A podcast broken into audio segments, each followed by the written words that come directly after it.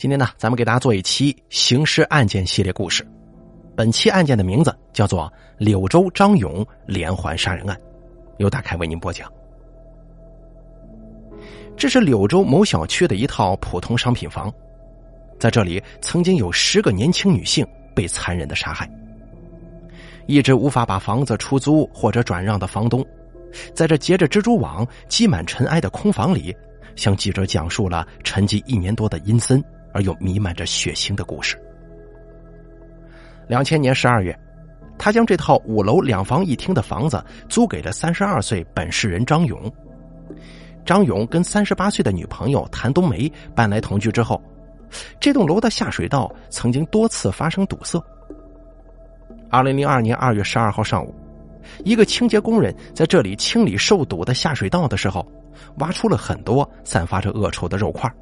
疑似是人体尸块，于是乎他当即报警了。柳州市刑侦支队的刑警闻讯赶到现场，柳州市检察院也派出检察官提前介入。通过 DNA 鉴定，得出了结论：这些零碎的尸块分别来自十个女青年。当天晚上十一时许，在柳州市键盘山电影院门口。警方将租住该房涉嫌犯罪的张勇和谭冬梅抓获归案。后来，经过柳州公安检察机关的侦查取证，和柳州市中级法院开庭审理查明，张勇跟谭冬梅于两千年十二月租房同居后，二人因为没有工作，没有任何经济来源，于是呢，他们就筹划了他们的抢钱行动。二零零一年春节前的一天，张勇以邀人打麻将为由。把刚认识的二十五岁女青年陈青骗到其住所后，让她喝下放有药物的饮料。不久之后，药力发作，趁着陈青昏迷，张勇跟谭冬梅共同将其杀死，并且把尸体抬到卫生间，用菜刀肢解，把内脏、肌肉等软组织切成碎块，冲入下水道，再用塑料袋分别装好尸骨以及死者的衣服，于次日丢弃。二人从死者身上搜得现金一百五十元和首饰等物品，销赃之后，这份钱很快就花完了。一个月后，他们又用同样的方法将另一名女青年秦叶兰杀害，抢得现金一百元和手机等物。直到二零零二年二月九号，他们对第十个女青年黄玉兰下毒手之后，从她的身上仅仅搜出现金十六元。三天后，他们的凶残罪行。终于败露了。二月十号，住在同一栋楼的住户向小区管理处反映，下水道又被堵了，并且有肉块冒出来，怀疑是楼上张勇乱扔东西导致下水道被堵。次日，小区管理处负责人找到张勇，张勇表示愿意负责疏通下水道。二月十二号，他请来那名后来给公安机关报案的清洁工。柳州警方从破案到移送起诉，仅用了一个月的时间。从案发开始就已经提前介入的柳州市检察院公诉人员向法院提起公诉，仅用了一天，并附带遇害女青年陈青等五名死者家属的民事诉讼。他们分别向张谭二人索赔两千元到十五万元不等。二零零二年六月五号，柳州市中级人民法院依法作出判决。谭张二人归案之后，虽然坦白交代了自己的罪行，认罪态度尚好，但是其犯罪手段极为残忍，情节特别严重，主观恶性和社会危害性极大，应依法严惩。可是谭张二人没有任何财产可供赔偿，所以原告的请求无法实现。根据《中华人民共和国刑法》第二百六十三条、第二十五条、二十六条、五十七条、六十四条的规定。以抢劫罪判处张勇、谭冬梅死刑，剥夺政治权利终身，并没收个人其全部财产。现如今，惨无人道的凶手张勇跟谭冬梅已经被执行死刑了。但是，面对这个一年间先后十个鲜活的年轻人被杀害的房间，房东至今仍旧心有余悸。他告诉记者，同一楼层的邻居几乎都搬走了，他很希望能够把这套房子给卖掉。这起杀人碎尸案是建国以来柳州市杀死人数最多、手段最残忍的案件。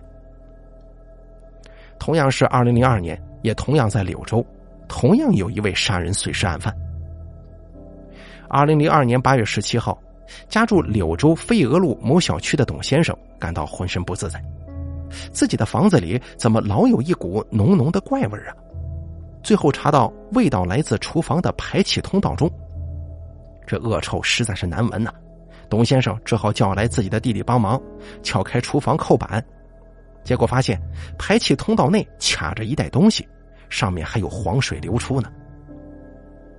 董先生的家在八楼，所以他叫弟弟爬到楼顶，从排气通道口探手进去，结果从里面扯出了几个塑料袋，拆开之后赫然看见一大块骨头，大家都怀疑这是人骨啊，于是立即向公安机关报案，由此牵出了一个令人震惊的杀人碎尸案。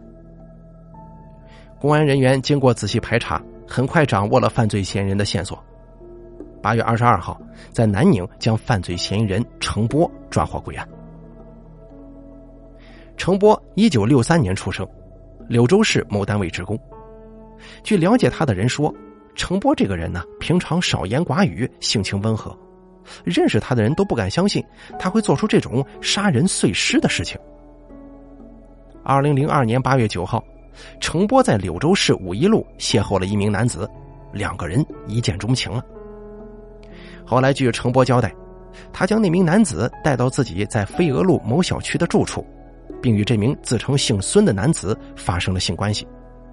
事后，这个孙某对他进行敲诈，索要两万块钱，否则就把他们之间的事捅出去。程波是既恨又怕呀，随即生出了杀人的恶念。次日清晨五时许，他趁孙某不备，程波拿起家中的小型灭火器，朝孙某的头部猛击。随后又用手掐其脖子，直到其停止喊叫。孙某死了之后，程波出门买回工具，当天晚上就把孙某的尸体给肢解了，分别装到一个个塑料袋里。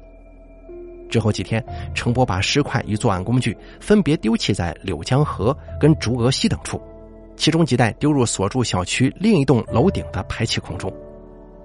而正是因为尸块发出的恶臭，终于导致东窗事发。随后，程波逃离柳州。公安机关在对程波的住处依法搜查的时候，在卫生间等处提取了多件证物，其中肢体残留物做 DNA 鉴定，证实与在董先生家排气通道内发现的尸骨基因是一致的。至此，让柳州人议论纷纷的杀人碎尸案告破了。但是，因为程波自己都不知道被杀者的真实姓名。所以，至今无法弄清这个孙某到底是谁。九月六号，柳州市人民检察院正式批准逮捕犯罪嫌疑人程波。十一月十二号，柳州市人民检察院向中级人民法院提起公诉，指控被告人程波犯有故意杀人罪。柳州市中级人民法院公开开庭审理了此案，十一月二十九号作出一审判决。根据《中华人民共和国刑法》第二百三十二条。第五十七条第一款的规定，程波故意杀人罪罪名成立，判处死刑，剥夺政治权利终身。从归案至庭审，程波对杀人分尸、抛弃尸块以及作案工具的事实供认不讳，罪证确凿。好了，这个柳州杀人碎尸系列故事呢，咱们就给大家说到这儿了，内容比较短啊，下期节目不见不散。